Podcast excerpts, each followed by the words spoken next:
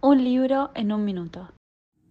En mayo de 2014, un año antes que estallara la revolución antropológica encabezada por las mujeres, se publicó Historia de una desobediencia, aborto y feminismo, un libro de 512 páginas bajo el sello editorial de Capital Intelectual y la firma de la periodista y ensayista Mabel Bellucci. La propuesta es un recorrido por la historia del único, quizá, punto de encuentro de todo el movimiento feminista, el aborto. Desde los años 70 hasta las luchas de los más diversos movimientos gestados al calor de la diversidad en los últimos cinco años. El libro bucea en los primeros conatos de desobediencia en Chicago, Boston y Nueva York a fines de los años 60 hasta desparramarse por Francia, Alemania y aterrizar en América Latina.